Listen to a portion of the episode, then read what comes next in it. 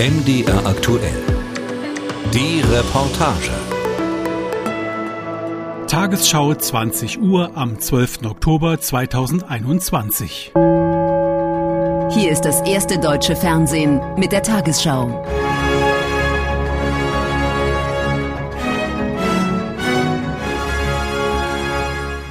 Große Bühne für den Präsidenten. Vor Unternehmern und Studierenden entwarf Emmanuel Macron heute seinen Zukunftsplan für Frankreich 2030. Ambitioniert und selbstbewusst. Frankreich strebt eine Führungsrolle in Forschung und Industrie an, vor allem in der Atomtechnologie.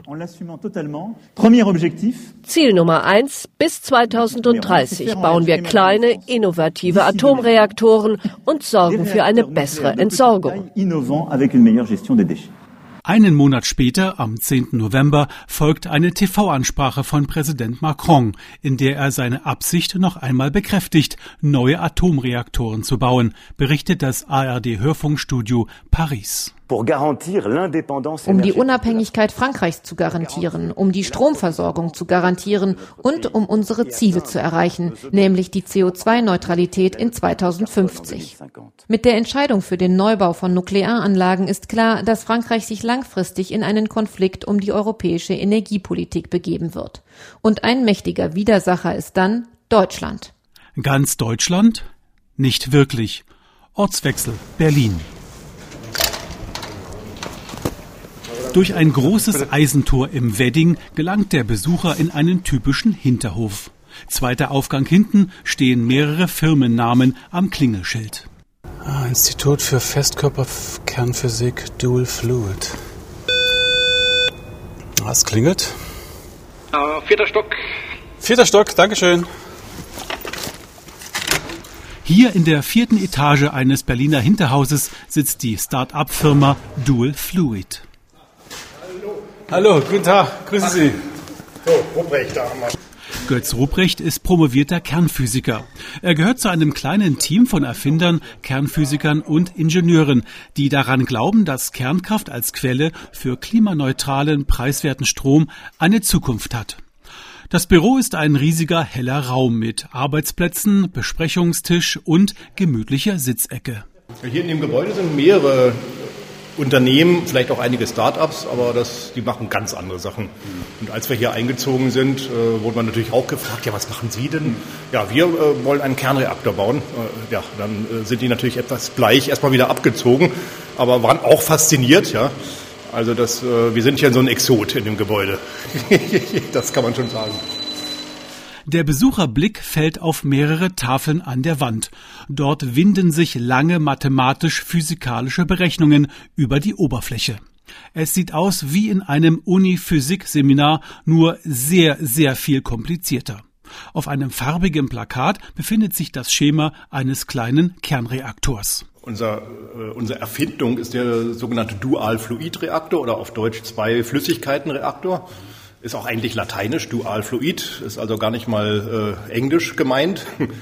ähm, ja, das geht darum, dass äh, durch den Reaktorkern sich zwei Flüssigkeiten bewegen. Das, und äh, durch die Rohre im Reaktorinnern fließt der Brennstoff, also das Uran letztendlich. Das ist alles flüssig. Das ist alles flüssig. Es fließt durch so ein Rohrsystem hier in den Reaktorkern rein und dann wieder zurück. Das zirkuliert ständig. Ja.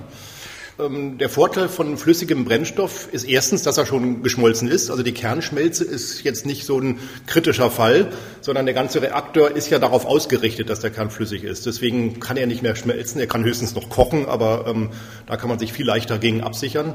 Und ähm, deswegen ist alles darauf ausgerichtet. Aber es ist ein geschlossener Kreislauf. Und drumherum wird das umspült von der Flüssigkeit, die die Wärme abführt. Und bei uns soll das Blei sein. Das Blei kann sehr gut Wärme aufnehmen, hat eine hohe Kapazität und gleichzeitig schirmt es auch sehr gut von Strahlung ab. Und ähm, das zirkuliert dann in einem getrennten Kreislauf. Eine Kernschmelze, so wie in Tschernobyl zum Beispiel, wäre unmöglich, da die Temperatur im Reaktor bei 1000 Grad Celsius liege und der Brennstoff bereits flüssig sei, so der Berliner Erfinder. Gerade mal reichlich einen Kubikmeter wäre der Reaktorkern groß und sei deshalb gut kontrollierbar.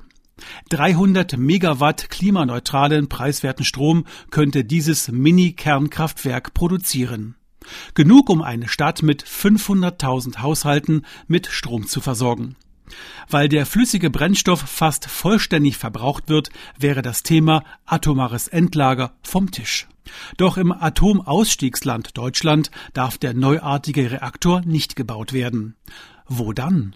Ja, da haben wir uns dann halt entschieden, in Kanada ist es doch besser jetzt erstmal, denn äh, die kanadischen Behörden sind da ganz, ganz anders drauf. Ähm, die haben nicht, äh, nicht mal ein, ein Förderprogramm wie in Europa, wo man dann hier und da mal eine Million in ein Unternehmen steckt äh, oder in eine, äh, ein Forschungsprojekt für, sagen wir, Flüssigsalzreaktoren, sondern die haben ein strategisches Förderprogramm für kleine modulare Reaktoren jedweder Art. Und die Behörden sind angewiesen, solche Unternehmen zu unterstützen. Das heißt, äh, es läuft nicht so, dass man da irgendwo ein Formular einreicht und sechs Monate später wird das abgewiesen, sondern äh, man telefoniert erstmal mit denen, die helfen einen, wie das Formular auszufüllen ist, die sagen einen, welche Schritte notwendig sind, um das zum Erfolg zu bringen und äh, nehmen einen praktisch bei der Hand. Und man hat das wirklich den Eindruck, die wollen, dass das zum Erfolg kommt ja, und nicht umgekehrt, die wollen, dass das abgewiesen wird. Und äh, hinzu kommen noch der zum Beispiel Strategic Innovation Fonds in Kanada, der dann industrielle äh, Förderung bereitstellt für Unternehmen, die schon so kurz vor der Marktreife sind oder Richtung Marktreife gehen, äh, dass die also ähm, Summen von, von zig bis hunderte Millionen Euro äh, bekommen. Und das ist eine ganz andere Dimension als hier. Also da merkt man richtig in Kanada und auch USA, da kenne ich es nicht so genau die Situation, aber man will das richtig. Man will äh, in 10, 20 Jahren ähm, als äh, nukleares Land dastehen, das eben viele Probleme gelöst hat. Also wie geht das jetzt für Ihre Firma, für Dual Fluid in Kanada weiter? Wie muss man sich das vorstellen? Das ist ja immer die Hauptkritik. Also als erstes kommt immer irgendein Kritiker und sagt, das gibt es ja nur auf dem Papier. Und äh, damit man äh, dieses Argument entkräften kann und auch was zum Zeigen hat, wollen wir so einen Demonstrationsreaktor bauen und ähm, peilen an, dass äh, 2024 vielleicht schon so ein kleiner Reaktor an einem Forschungszentrum in Kanada in Betrieb geht. Das muss ja auch kein Reaktor für die Ewigkeit sein.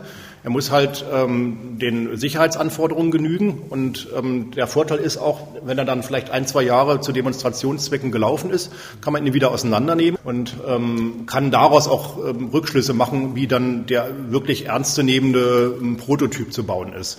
Man könnte also tatsächlich in ein paar Jahren einen lauffähigen Reaktor und ein paar weiteren Jahren einen Serienreaktor entwickeln. Aber ähm, der normale Entwicklungspfad äh, ohne großen Druck wäre jetzt so zehn Jahre. Sind Sie da jetzt optimistisch, was Kanada angeht? Ja, sehr optimistisch, ja. Die Berliner Erfindung liegt im weltweiten Trend. Kleine modulare Kernreaktoren. In Kanada und in den USA wird diese Entwicklung staatlich gefördert. Auch Großbritannien plant den Bau von kleinen Reaktoren, sogenannten Small Modular Reactors oder abgekürzt SMRs. Jetzt rechts abbiegen. Von Berlin sind es im Auto gut zwei Stunden in den äußersten Zipfel von Sachsen nach Zittau. Dort war ich vor einiger Zeit verabredet mit Tobias Tschunke. Er lehrt an der Hochschule Görlitz-Zittau an der Fakultät Maschinenbau und beschäftigt sich unter anderem mit Kraftwerks- und Energietechnik. Der Professor sitzt in einem hellen, modernen Büro in einem Gebäude, das wie ein Würfel aussieht. Bis zum wunderschönen historischen Stadtzentrum von Zittau sind es nur ein paar Schritte. Guten Tag, Herr Professor Tschunke. Freut mich. Ja, ja. Bruder Schick. Genau. Wenn Sie einen haben, ja. Ja, einen Kaffee nehmen wir immer, danke. Mit Professor Tschunke möchte ich über das heiße Eisen Kernenergie reden. Als ich vor ein paar Jahren mit Blick auf den Kohleausstieg die Innovationsregion Lausitz GmbH gründete, wurde Tschunke von seiner Hochschule in deren Beirat entsandt. Dort hatte er eine besondere Idee. Das ist eine Initiative, äh, die ganz stark aus dem, aus dem, von den Cottbuser Kammern ausgegangen ist, von der Stadt Cottbus und Akteuren in Brandenburg. Und da sind also in den üblichen Arbeitsformen Ideen gesammelt worden, wie man das hier in der Lausitz dann so machen könnte. Und da habe ich dann auch so ein bisschen äh, in, in, in so einer Runde gesagt, na, eigentlich müsste man hier einen Kernreaktor entwickeln und bauen um hier sich langfristig fest aufzustellen. Sind das nur Zukunftsfantasien? Möglicherweise überhaupt nicht. In den USA gibt es bereits ein Projekt nach dem Motto von der Kohle zur Kernkraft. In der Stadt Camera im Bundesstaat Wyoming soll auf dem Gelände eines Kohlekraftwerkes ein Mini-Kernkraftwerk mit einem neuartigen Reaktor errichtet werden. Bauen wird es die Firma TerraPower. Sie gehört Microsoft-Gründer und Multimilliardär Bill Gates. Der Plan ist, dass 2025 das Kohlekraftwerk in Kämmerer abgeschaltet wird und der Kleinreaktor 2028 fertig sein und dann preiswerten, klimaneutralen Strom produzieren soll. Wichtiger Nebeneffekt, es bleiben hochwertige Arbeitsplätze erhalten. Tobias Tschunke sieht da auch Chancen für den Strukturwandel in der Oberlausitz. Wird ja leicht gesagt, na, Oberlausitz und überhaupt Lausitz und ihr könnt ja dann erneuerbare Energien machen. Ja, wenn dann ein paar Windräder aufgestellt sind, ein paar Photovoltaikanlagen und die Montageteams wieder weg sind, dann, dann war's das. Ist energietechnisch interessant, aber für die Wertschöpfung nie so sehr interessant. Also machen wir uns immer Gedanken, was, welche, welche Produkte, technischen Anlagen könnte man denn entwickeln, die dann, wenn wir sie hier auch erprobt haben, dann eines Tages dann auch zum Exportgut werden. Naja, und da kommt man dann schon mal auf die Ideen, weltweit wird darüber nachgedacht, auch äh, die Kernenergie mit in diesem Portfolio zu belassen, sie zu stärken. Es ist eine CO2-neutrale Technologie. Es gibt viele neue Ideen, das Ganze sicherer zu machen und akzeptabler zu machen als früher. Das wäre doch eigentlich genau das Ding für uns hier, wenn wir hier neu anfangen. Darüber spricht man in kleinen Expertenkreisen. Es darüber hinauszutragen, ist dann schon fast immer noch ein bisschen mit Mut verbunden. Noch gäbe es im Freistaat Ingenieursexpertise auf dem Gebiet des Kraftwerkbaus so Tschunke. Auch wenn es momentan überhaupt nicht danach aussieht, dass Sachsen und Deutschland in nächster Zukunft zur Kernenergie zurückkehren werden, der Berliner Reaktor wird in Sachsen dennoch eine wichtige Spur hinterlassen. Dazu heißt es in einer aktuellen Pressemitteilung von Dual Fluid, das deutsch-kanadische Kerntechnikunternehmen Dual Fluid hat die Technische Universität Dresden mit einer Stabilitätsanalyse des Dual Fluid Reaktors beauftragt. Eine Arbeitsgruppe an der Professur für Wasserstoff- und Kernenergietechnik berechnet die Leistungsentfaltung im Reaktor in verschiedenen Betriebszuständen.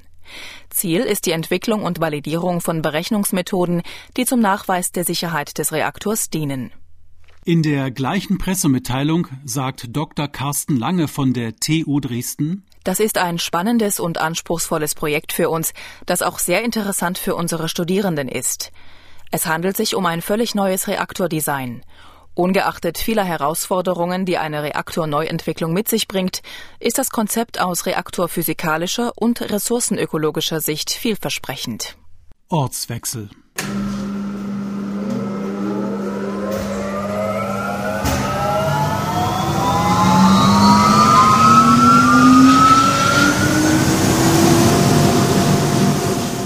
Wir stehen in einer Werkhalle des Unternehmens IKN in Neustadt am Rübenberge, einer Kleinstadt bei Hannover in Niedersachsen. Die Halle ist hell. Überall sind, gut sortiert, Metallteile gestapelt. Firmengründer Karl von Wedel führt eine Kühlanlage vor, die bei der Zementherstellung eingesetzt wird. Ist ja windig! Aus zahlreichen Schlitzen einer langgezogenen Metallkonstruktion strömt Luft.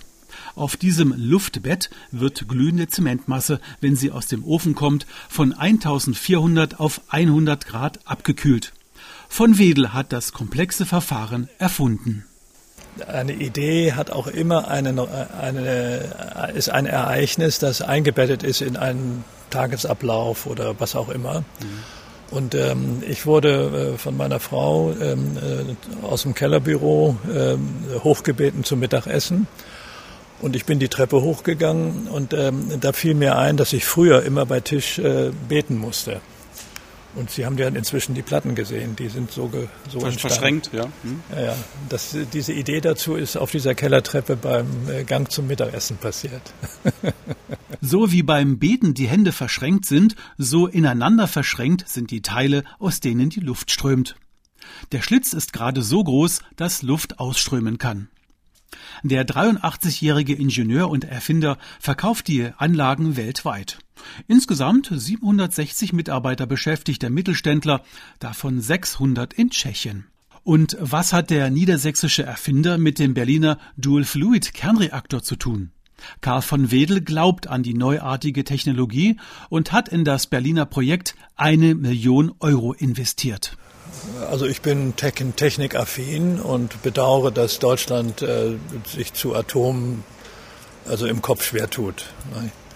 Und Energiegewinnung aus Kernreaktionen äh, oder Kernspaltung ist es ja in erster Linie, ähm, die ist also unschlagbar äh, gegenüber fossiler Verbrennung. Ne? Also da geht kein Weg dran vorbei. Und äh, also Kernkraft ist eine, eine, Naturkraft und da kommen wir nicht dran vorbei. Das ist so, ob wir wollen oder nicht. Und wenn wir es nicht machen und die anderen Länder um uns herum alle, dann sind wir ja äh, auch trotzdem im selben Boot. Ne? Also unsere deutsche Besserwisserei oder Moralvorstellung oder was auch immer, halte ich dafür fehl am Platz. Also. Ich bin zwar auch Deutscher, aber ich wundere mich über uns Deutsche immer wieder. ja. Überwiesen hat von Wedel seine Investition nach Kanada. Dort haben die Berliner Erfinder des Dual-Fluid-Reaktors inzwischen eine Firma gegründet. Viele Medien greifen das Thema Kernkraft inzwischen auf. Es wird kontrovers diskutiert. MDR aktuell. Kempferts Klimapodcast. Professor Claudia Kempfert meint, Atomkraft, nein, danke. Im MDR Klimapodcast kritisiert die Klimaökonomin die Entscheidung der EU-Kommission, Kernkraft und auch Erdgas als nachhaltig einzustufen. Kempfert ist Leiterin der Abteilung Energie, Verkehr und Umwelt am Deutschen Institut für Wirtschaftsforschung diese EU-Entscheidung wirklich falsch ist, rückwärtsgewandt und nicht mit den Klimaschutzzielen zu vereinbaren. Und sie behindern ja auch noch den Umstieg äh, hin zu einer Vollversorgung mit erneuerbaren Energien. Man muss deutlich sagen, weder Atomenergie noch das fossile Erdgas sind nachhaltig. Ähm, gerade die Atomenergie äh, verursacht nicht nur enorme Kosten, äh, sie ist teuer, sie ist riskant, äh, sie ist nicht kompatibel mit der Energiewende. Hier geht es auch um Subventionen, das muss man auch deutlich sagen. Atomenergie rechnet sich nur mit hohen Subventionen und um die geht es ja wohl offensichtlich auch hier, wenn man eben das unter dem EU-Label laufen lassen will. Allerdings billig ist die deutsche Energiewende auch nicht. Die jährlichen Ausgaben betragen inzwischen über 40 Milliarden Euro. Seit dem Jahr 2000 wurden die erneuerbaren Energien in Deutschland mit über 260 Milliarden Euro aus der EEG-Umlage gefördert, die jeder Verbraucher über seine Stromrechnung mitbezahlt. Nächste Station Dortmund per Zoom-Meeting. So, ja. Können Sie mich eigentlich sehen? Nee, sehen kann ich Sie nicht. Ich müsste mal, ach so, Bildschirm, was muss ich machen, damit Sie mich sehen? Ach, Video starten, alles klar. Jetzt ja. müssten Sie mich sehen. Nee, jetzt kriege ich so ein durchgestrichenes Kamerasymbol. Wahrscheinlich ist Ihre Kamera deaktiviert. Als die Zoom-Leitung zu Rainer Klute steht, klappt das Bild nicht so richtig, aber der Ton ist hervorragend. Klute ist Informatiker und Vorsitzender von Nuklearia. Der Verein setzt sich für sachliche Informationen aus dem Bereich der Kernenergie ein, bekommt aber nach eigenen Aussagen kein Geld von der Atomindustrie. Deutschland schalte Kernkraft ab, die Nachbarländer schalten Kernkraft an, kritisiert Klute den deutschen Sonderweg. Fangen wir mit Frankreich an. Frankreich treibt äh, in der EU die, die Kernenergie voran und andere Staaten äh, gehen da im Schlepptau mit. Äh, Frankreich plant den Bau konkret von ähm, 14 neuen EPR-Reaktoren und ähm, auch sogenannte Kleinreaktoren, Small Modular Reactors. Äh, Frankreich hatte eine eigene Entwicklung, will die vorantreiben.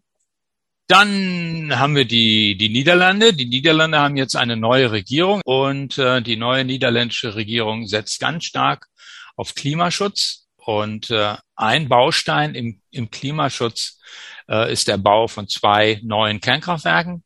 Und das bestehende Kernkraftwerk Borsele, das ist eine relativ kleine Anlage, die will man über das Jahr 2030, da sollte es eigentlich vom Netz gehen, äh, will man weiter betreiben. Das heißt, die Anlage wird auch fit gemacht für eine Laufzeitverlängerung. Ähm, Polen will in die Kernenergie einsteigen. Polen äh, holt ja gewinnt ja seine Energie vor allen Dingen aus äh, Kohle im Moment.